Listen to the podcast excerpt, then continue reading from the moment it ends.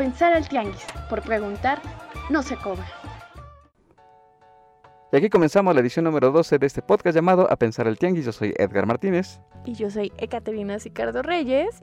Y pues andamos bien cansados. Andamos bien cansados porque estamos tratando de retomar eh, la condición que perdimos desde que se quedó por ahí de enero, febrero, no sé, en algún lugar. De abril que empezó la cuarentena, que ya no hemos salido a correr y lo intentamos y que creen, fracasamos totalmente. Pero ya habrá tiempo para retomar la condición en esta nueva normalidad. Por lo pronto, en este podcast vamos a tener dos temas bastante interesantes. El primero vamos a tener una entrevista con Isis Lemos de APAC, esta asociación privada que tiene 50 años ayudando a personas con discapacidad y que desgraciadamente en este momento la están pasando bastante mal, sobre todo porque, como comprenderán, pues muchas de las empresas que les apoyaban con donativos, pues han tenido que recortar estos mismos donativos y al mismo tiempo, pues eh, ha habido también una baja en, en el flujo, por supuesto, de apoyos, tanto humanos, como eh, monetarios a este tipo de instituciones. Entonces, bueno, platicamos con ella acerca de algunas de las alternativas que están, con las que se están ingeniando en este momento para poder sacar adelante este gran proyecto. ¿Y qué más vamos a tener en este podcast, Caterina? Pues esa es la problemática de permitir que sea el mercado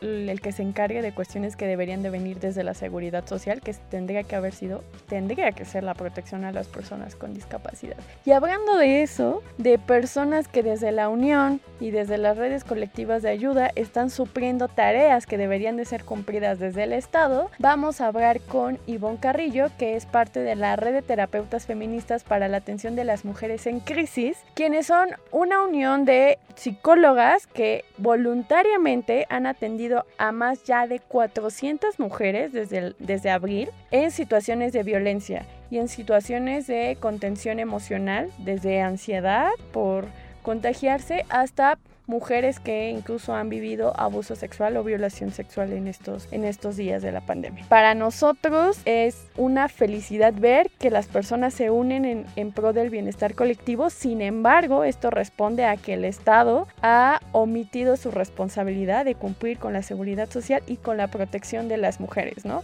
Tenemos un presidente que reiteradamente niega la violencia que no solamente la niega, sino que nos mete en estos estereotipos de género como cuidadoras y que más bien debería de ser un llamado para presionar que cambien eh, la política estatal acerca del cuidado de las personas. Así es que prepárense un café, vayan por un té, saquen la concha, los esquites y aquí comenzamos este podcast.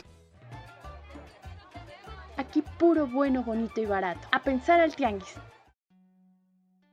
Y como se los adelantábamos hace unos momentos, tenemos en la línea a Isis Lemus, ella es responsable del área de inversión y de investigación social en APAC. Un gusto saludarte, Isis. Muchas gracias por tomarnos la llamada. Y primero que nada, si pudieras platicarnos qué es y qué hace APAC. APAC es una asociación sin fines de lucro que brinda atención especializada a 500 bebés, niños, jóvenes y adultos con parálisis cerebral en la Ciudad de México. Nosotros tenemos tres ejes de servicios el primero es rehabilitación y servicios de salud, el segundo es educación formal y el tercero es educación alternativa. Nosotros tenemos nuestras instalaciones en la colonia Doctores, atrásito de Hospital General, ahí están. Nosotros tenemos más de, 75 programas en los cuales eh, se brindan todo tipo de ayuda especializada con parálisis cerebral y también discapacidades afines. Entonces, por ejemplo, tenemos nuestro centro de rehabilitación y servicios de salud, donde además de consultas médicas especializadas, también se dan terapia física, terapia ocupacional, terapia de comunicación y lenguaje, hidroterapia, psicología tanto para los beneficiarios como para las familias y tenemos tres centros educativos en donde se imparte preescolar, primaria secundaria, tal cual el currículum de la SEP, pero también damos preparatoria abierta y ofrecemos capacitación y formación laboral para jóvenes y adultos. Por último, tenemos una panadería, la cual además de ser un taller formativo para nuestros jóvenes, también es una fuente de empleo para personas con discapacidad ya que ellos son quienes elaboran las galletas de pasta fina, empanadas, pizzas y es una pequeña fuente de ingresos para nuestra institución. Eh, platícame acerca de esta iniciativa de talleres que están, que están por lanzar. Claro que sí. Eh, bueno, en APAC lanzamos una iniciativa para mitigar uno de los efectos que la pandemia ha tenido en nuestros beneficiarios y sus familias, ya que en su gran mayoría se dedican al trabajo informal, actividad que se ha suspendido pues en esta época. Eh, así la semana por APAC ganamos todos, tiene que llevar a nuestros 500 beneficiarios despensas con alimentos básicos y en pañales y medicinas. Eh, durante la semana del, del 6 al 10 de julio se van a impartir cinco clases, una cada día. Eh, la primera es impartida por el fotógrafo Gustavo Aguiñaga y es sobre técnicas de composición de fotografías con celular. Eso está muy padre porque al final cuentas todos tenemos un celular, todos tomamos fotos a donde vayamos, entonces nos va a enseñar eh, cómo sacarle por provecho. El día martes es de marketing digital impartido por Edson Pompa. Eh, nos va a enseñar pues, las bases del marketing digital y cómo poder explotar esta herramienta. El día miércoles 8 de julio tendremos a Idris Ducret, que es un artista, el cual nos va a enseñar dibujo y perspectiva en Fórmula 1 está muy padre porque él se dedica justamente a ilustraciones de la Fórmula 1. Entonces, para quien le interese tanto esta área como el dibujo, creo que se va a llevar una gran, grata experiencia. El día jueves, eh, Luis Matías, que es un locutor, nos va a enseñar producción de podcast. Y por último, el día 10 de julio, que es viernes, el jefe ejecutivo de Hacienda Carretas, Baicapela Hotel Group, nos va a regalar una clase de gastronomía, la cual lleva el nombre Pesca, Sabor y Pasión. ¿Cómo nos podemos inscribir? Mira, la cuota de recuperación que tienen estas clases es de 300 pesos cada una. Eh, la forma de inscribirse es muy fácil, tienen que entrar a nuestra página de internet www.apac.mx donación, ahí ponen el monto de 300 pesos y luego el recibo nos lo envían al correo de arroba Ahí nos indican su nombre y a qué clase quieren inscribirte. En caso de que quieras todas las clases, solamente pagarías cuatro y te llevarías la última de regalo. Esta iniciativa pues nace de, de, la pandemia, de la cuarentena. Platícame también cómo les ha afectado a ustedes este tema. Eh, nosotros desde el 17 de marzo hemos estado trabajando desde casa con todos nuestros beneficiarios. Esto quiere decir que todos nuestros especialistas tuvieron que armar programas de casa individualizados. Esto eh, ha sido un trabajo extenuante para todos en la playa. Tenemos 500 beneficiarios, por lo tanto son 500 programas individualizados en todas las áreas, educación, rehabilitación, salud, formación laboral. También porque nuestras familias han tenido muy duro, lo que te comentaba al principio, porque la mayoría de ellas se dedica al trabajo informal, entonces al no poder realizar su tarea pues no tienen ahorita pues el recurso económico para subsistir. Por eso nosotros hemos tenido varias iniciativas para poderles llevar este tipo de despensas o por ejemplo también para conseguir algún donativo de eh, señal de internet, etcétera, porque pues muchos de ellos tampoco tienen eh, internet desde casa para poderse conectar a las terapias o a las clases. Eh, con todo, pues hemos intentado hacer este, las cosas desde los medios que se puedan, a veces solo son como telefónicos los seguimientos o por llamada se da rápido una asesoría de terapia, etcétera. ¿Cómo se ha vivido también esa experiencia desde la parte de los especialistas? Claro, pues mira, nosotros realmente siempre trabajamos de la mano con las familias, mamá, papá, hermano o los cuidadores y esto ayuda muchísimo a que conocen perfectamente, ¿no? Tanto nuestros especialistas conocen a los beneficiarios como obviamente su familia o círculo cercano entonces, lo único que se ha hecho es seguir reforzando esta comunicación. Sí ha sido difícil, afortunadamente no ha sido imposible, pues no hemos tenido en ningún caso, por ejemplo, de que vayan en retroceso de las terapias, etcétera, sino que hasta el momento se han mantenido o han mejorado cualquiera de las funciones que se han estado trabajando. Si además de, estos talleres a los cuales nos acabas de invitar, la gente se quisiera sumar también a apoyarles a ustedes, ¿de qué forma podría hacerlo y a dónde se debería de acercar? Claro que sí, pues nosotros tenemos distintas formas de ayudar. La que tenemos siempre es las, las donaciones en, en efectivo de la misma liga que te comenté en la inscripción, que es www.apac.mx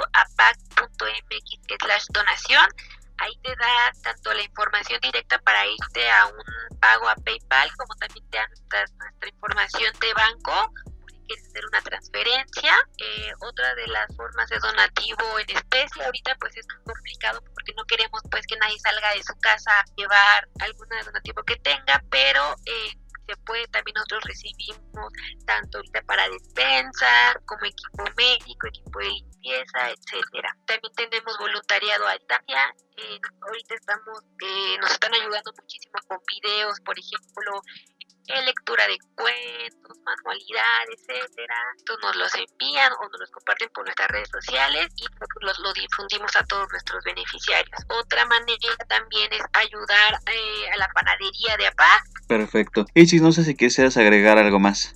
Sí, la verdad dejé para el último algo muy padre de estas clases. Cada una de las clases tiene un regalo. Entonces, si tú pagas por una clase, dependiendo de la clase en la que tendrás la oportunidad de entrar a una rifa en la cual se donará algo significativo.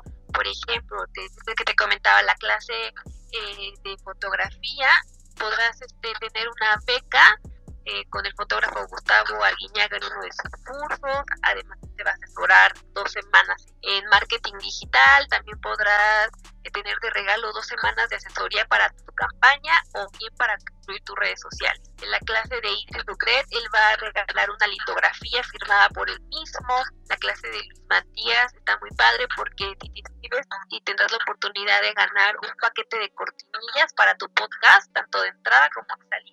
Y la que es como nuestra estrella, pero cerramos con oro esta semana, es la clase de Che Miguel Baltasar, porque de regalo serán dos noches de cortesía en una habitación de lujo en Hacienda Carretas Baicapela Hotel Group.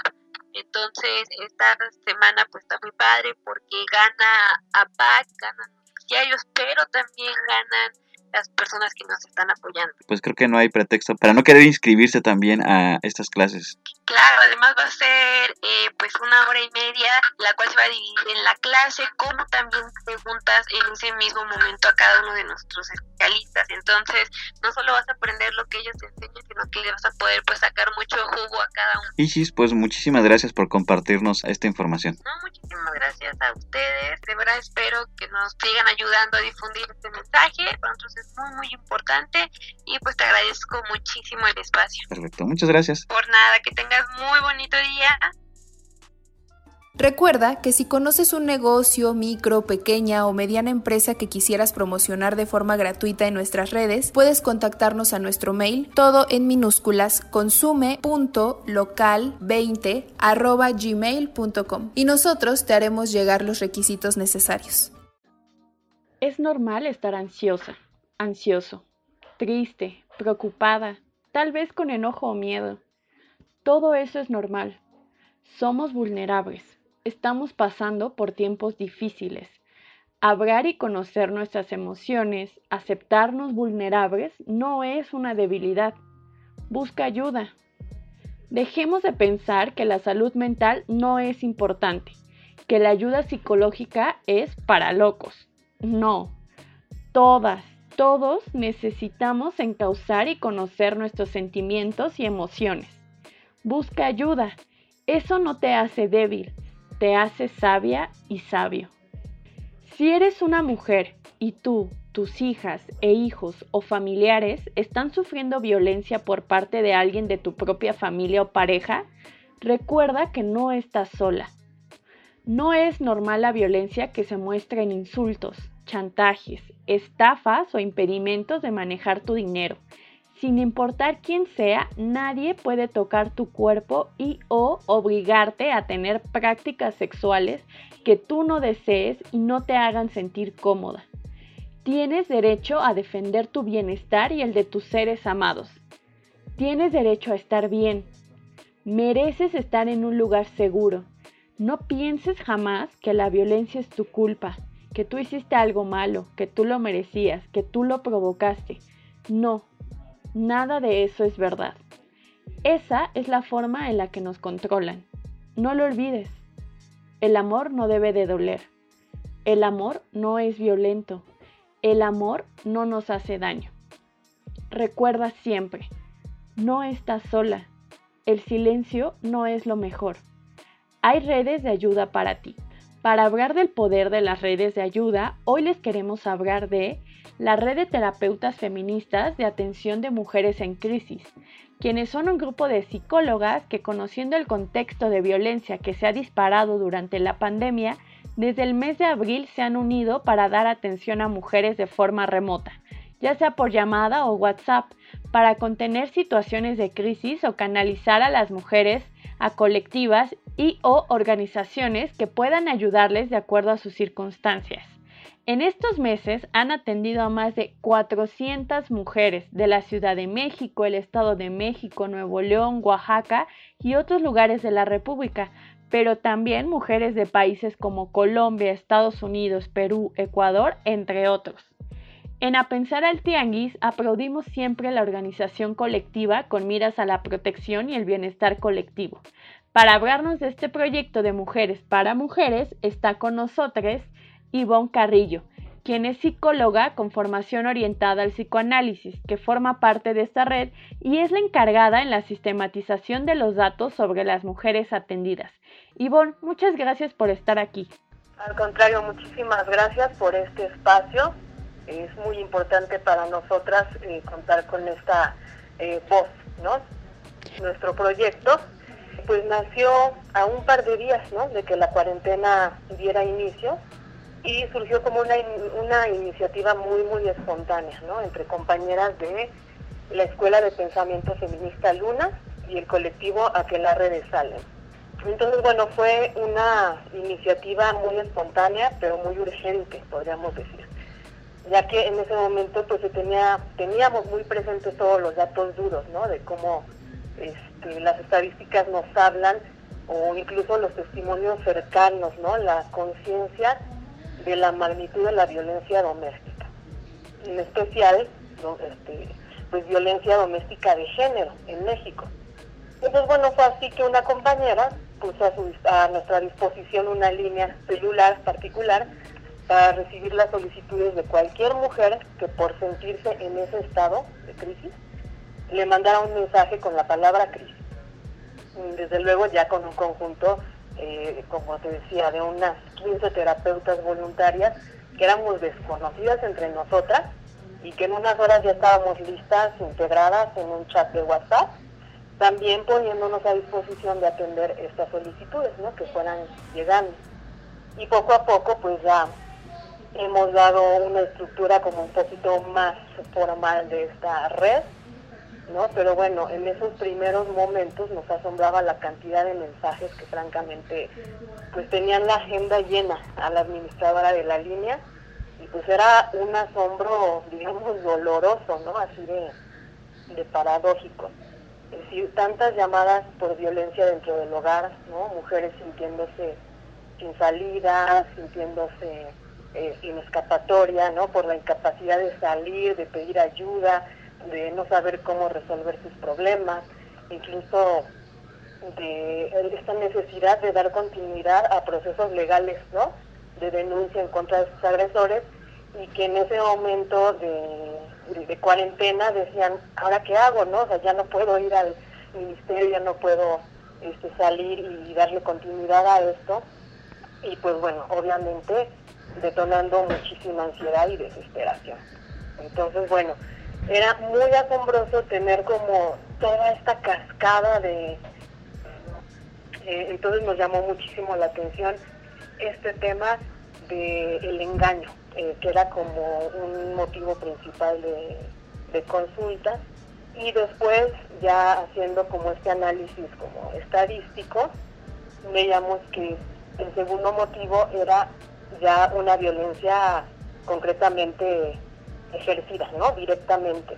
Y esto va desde todos los niveles, desde económico, este, verbal, amenazas, insultos, chantajes, golpes y hasta violencia sexual. O sea, como en todos los, en todas sus facetas, la violencia siendo el segundo motivo de consulta. Y bueno, pues ya digamos la tercera eh, rebanada de estas mujeres que nos hablaban, eh, pues las ponía mucho en contacto con estos pasajes oscuros de, la historia es decir, de personas que tuvieron alguna violación, acoso sexual y en buena medida cosas ocurridas en la familia, ¿no? Dentro de la familia o dentro de la comunidad de vecinos, este, de familia extendida.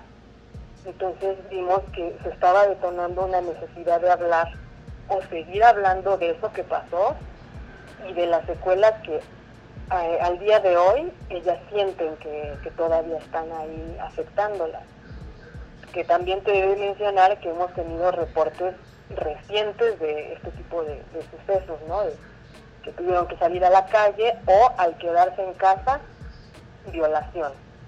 Entonces, bueno, este, según fueron avanzado las semanas, esta tendencia se ha mantenido obviamente ha incrementado la preocupación más específica del posible contagio de COVID, ¿no? Ha ganado terreno con manifestaciones ya psicosomáticas, ¿no? Este, de, sentirse mal, de tener problemas ahí de, pues, la autoimagen, del cuerpo, etcétera. Eh, pero pues no ha dejado de estar presente todo este tema, desde la violencia de, género que se vive eh, pues en lo más cotidiano si nos podías explicar un poquito cómo funciona que ellas puedan acceder a esta consulta, a este acompañamiento. Todo esto es a través del WhatsApp. Eh, tenemos ahí la línea que justamente acaba de, cambiar el número ahorita para que tenga terminación 911 y sea un poquito más recordable. Eh, te lo pongo aquí entre paréntesis, pero al ratito te la vuelvo a recordar es el número 56 111 25 911.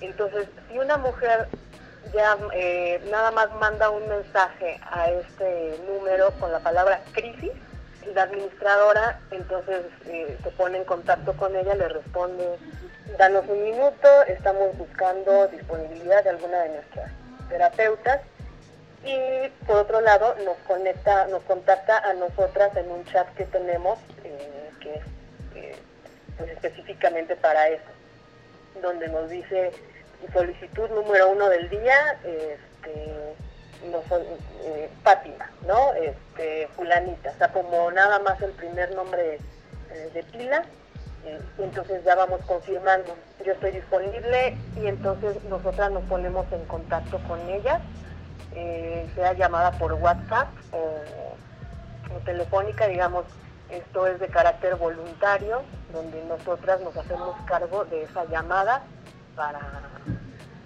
pues, para, que, para que podamos establecer eh, pues el diálogo. También nos hemos dado cuenta que hay muchas mujeres que no pueden hablar. incluso nos dicen, no, mejor por aquí, por chat, ¿no? Porque están en un espacio muy reducido, están con los agresores en casa, están con la atención, la falta de privacidad y pues muchas veces hemos tenido que hacer ese tipo de atención de, a través de mensajes, mensajes, mensajes, eh, enviarles enlaces, enviarles este, teléfonos eh, en caso de que tengan que recurrir a otro tipo de servicios más especializados. Entonces, bueno, esa es la forma en que la atendemos, ya cada psicóloga, cada caso, digamos, determina su propio curso. Hay mujeres que simplemente dicen, bueno, quería hablar, ya me siento mejor, gracias, pero hay otras que pues efectivamente eh, se dan cuenta que hay mucho que trabajar, entonces ya se ponen de acuerdo con la terapeuta, inician un proceso terapéutico o si eh, mejor recurren a un servicio gratuito este, que tenga que ver con esto de la atención a la salud mental o dependiendo del problema, ¿no? O sea, puede ser que requieran otro tipo de asistencias, ¿no? Por eso también ya hemos elaborado un directorio que tiene este, pues desde los más amplios servicios para, para los casos como muy localizados, ¿no? Acompañamiento legal, defensoras digitales, eh, acompañamiento y atención al aborto, este, obviamente pues el tener claridad de los servicios de emergencia, ¿no? Para en un momento oportuno darles herramientas para que ellas se pongan en contacto con la Cruz Roja, policía, etcétera. Red Nacional de Refugios. Ha sido el espacio doméstico, el espacio normalmente con la familia o las, o las parejas, donde se ha, ha dado este tipo de violencia. Desde tu postura como psicóloga, me gustaría que habláramos de la idea de familia. Parece que la idea que en general nos construyen desde pequeños es una idea de la familia idealizada, la de los roles de género muy marcados y también la idea del amor incondicional, ¿no? No importa qué pase en la familia, siempre tienes que estar dispuesto a perdonar o a querer incondicionalmente. ¿Cómo afecta a las mujeres que viven condiciones de violencia dentro de su propio hogar? Efectivamente es un tema, como tú dices, eh, es, una construcción social del lugar que ocupa la mujer dentro de una sociedad, empezando por la familia. La familia como esa institución donde ella se ve como, ese objeto de, protección, donde la niña está protegida este, por los padres, hermanos, todo este núcleo, y es como si ella le debiera una lealtad y este, esta incondicionalidad, ¿no? Como si tuviéramos que ser las incondicionales en la familia, en la pareja. De hecho, sí con datos eh, te puedo decir que hemos visto, a lo mejor no en una escala tan eh, grande, pero sí muchas mujeres que hablan porque se sienten de alguna forma responsables de la salud mental de otros, ¿no? Este, de, su familia, ¿no? Es que mi hermano está así, se siente así, y entonces no es el hermano el que busca ayuda, sino es ella, es la mujer la que está procurando, entonces está, eh, pues sí, desempeñando estas eh, formas aprendidas de ser la incondicional en la familia, en las relaciones de pareja y a veces pues lo llevamos a los espacios eh, laborales, sociales, querer hacer todo, de ser esa mujer maravilla que podemos eh, hacer cumplir con las expectativas de todos, conciliar, mediar y entonces bueno, terminamos eh, pues explotándonos, autoexplotándonos pues de mucho mayor contacto con la familia y con el hogar.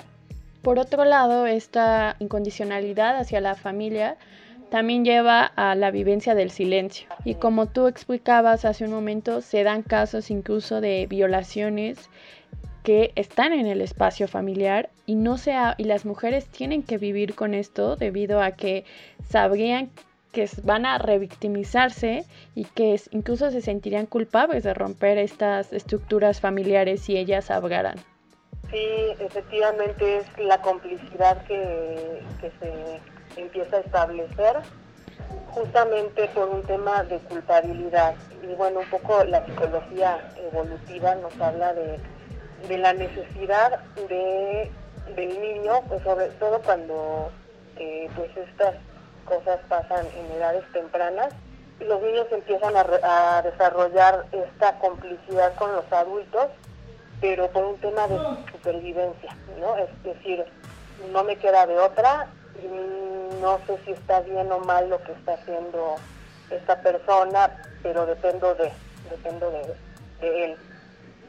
Entonces, así como se va desarrollando la persona y justamente la mujer en este entorno o en este entendido de incondicionalidad, pues es más, digamos, como que eso le suma para que guarde esa complicidad, ese silencio, por una necesidad de supervivencia, ¿no? Es como, eh, no puedo contra, contra el enemigo, entonces pues me, le uno, dándole ese privilegio del silencio, guardando su secreto eh, haciéndose cargo incluso del error de los demás. Cuando dejamos que la familia, sin importar qué tipo de familia y qué estrategias y circunstancias sean las que se viven en esa familia, sea el único modelo de protección de las personas y de las mujeres, y que esto se nos se repite constantemente, ¿no? Tenemos un presidente que dice que eh, la familia es el sistema social de cuidados de este país, que las mujeres son las que se quedan cuidando a los padres, que las llamadas de violencia son el 90% son falsas, aunque no tengan datos específicos con qué realmente poder sostener estas declaraciones. ¿Qué pasa desde tu punto de vista como psicólogo que acompaña a mujeres con este tipo de declaraciones que se acompañan, por ejemplo, con cuestiones estructurales que tú bien decías, no hay espacios ahorita para que las mujeres puedan seguir los procesos de una forma judicial, ¿no? Ya tenemos a X Justicia para las Mujeres, quien justo saca un reporte de esto, que esto todavía está haciendo mucho más grande la violencia contra las mujeres. ¿Cómo podrías tú visualizar este tipo de acciones y cómo afectan a estas mujeres? Sí, definitivamente es eh, un insulto, ¿no? O sea, sí, este tipo de declaraciones, pues sí se viven como eh, pues violencia, ¿no? Finalmente la violencia de invisibilizar. Por eso un poco la sistematización de estos datos respondía a la inquietud compartida de esto que está pasando no puede pasar desapercibido, no puede seguir invisibilizado, eh, tal como ha sido y sigue siendo. Digo, estarás de acuerdo que esto no es algo del presidente como tal, ¿no? Esto es estructural, eh, que a lo mejor ahorita pues sí ha levantado polémica por, por estas declaraciones, ¿no? Que en su momento, por ejemplo, esto de las llamadas eh, como si fueran cosa de broma de niños, en su momento reaccionamos en conjunto con otras organizaciones y colectivos pues hicimos uso de nuestra única herramienta ahorita, ¿no? Las redes, ¿no? De decir, nosotras tenemos otros datos y visibilizar esto que estábamos encontrando y que, te acabo de platicar, ¿no? Finalmente eh, vemos grupos políticos que históricamente han ignorado sistemáticamente eh, la causa de las mujeres, negando los derechos de, de las mujeres, ¿no? Caso específico, aborto legal, seguro, educación sexual temprana, ¿no? que también da herramientas para hablar de la propia sexualidad, hablar de, esto, ¿no? de si hay eh, cuestiones ahí de acoso, antecedentes de violencia sexual, que, las mujeres eh, se, armen de herramientas para abordar estos problemas. Entonces son grupos políticos que históricamente han negado eh, eso le han minimizado su importancia y hoy pues están tomando la causa de, mujer, de las mujeres como, pues, como una bandera prestada, ¿no? Para dirigir también sus ataques al actual gobierno. Bien, es, es todo un tema porque finalmente no deja de servir esto a un juego que está manipulando, que está objetalizando, ¿no? Donde finalmente se sigue invisibilizando lo que las mujeres tenemos que decir, que tenemos que exigir y, construir.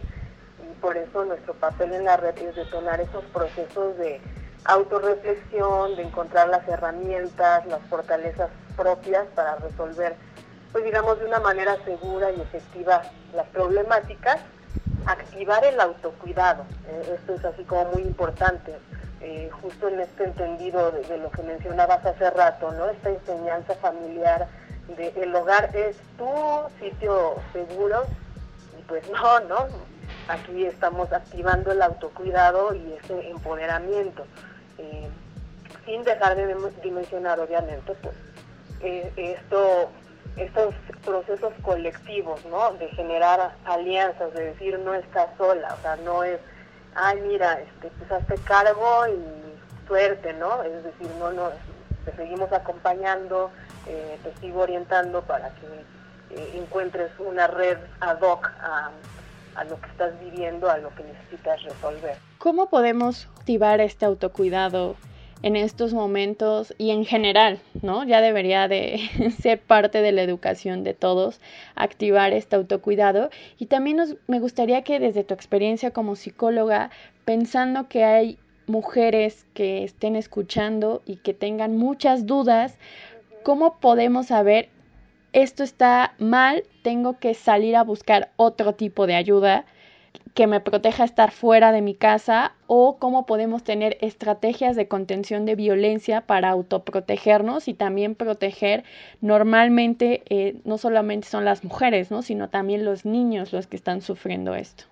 El tema es ponte en contacto, ponte en contacto puede ser a través de esta red, este teléfono, puedes eh, llamar al 911, emergencias, es decir, no, no estás sola. Ese es el punto número uno y, que debe quedar así como clarísimo.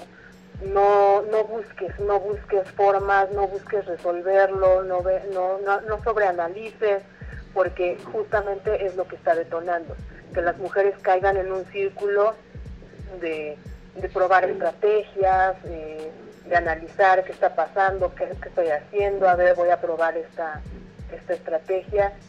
Y el resultado es que el estrés, la ansiedad, la angustia crecen.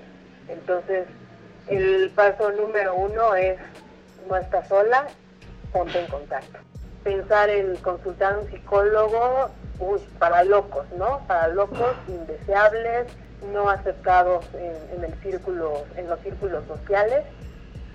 Entonces, bueno, pues normalizar esta parte incluso es bien importante hasta para los hombres, ¿no? O sea, que ellos empiecen a construir también círculos de autorreflexión, de contención, eh, para que finalmente sea una práctica pues casi casi de de ponerse en forma emocionalmente, así como se va al gimnasio, pues también se acude al psicólogo para construir nuevas herramientas. También pasa por establecer una ruta de canalización, de derivar a las mujeres a instituciones y colectivos este, que dan apoyos o intervenciones directas que en caso requieran.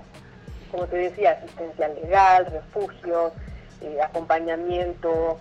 Parar esta autorresponsabilización que muchas veces se tienen en estos momentos y que hace que nosotras mismas creamos que lo que estamos viviendo se justifica de alguna forma extraña. Entonces, me, me, gusta lo que dices porque el primer paso es aceptar que esto no es normal, que no tenemos por qué justificar la violencia en ninguno de los sentidos hacia nosotras o hacia nuestros seres queridos, sobre todo porque lo sufren también los, los hijos, los niños que a veces acompañan a estas mujeres en sus casas.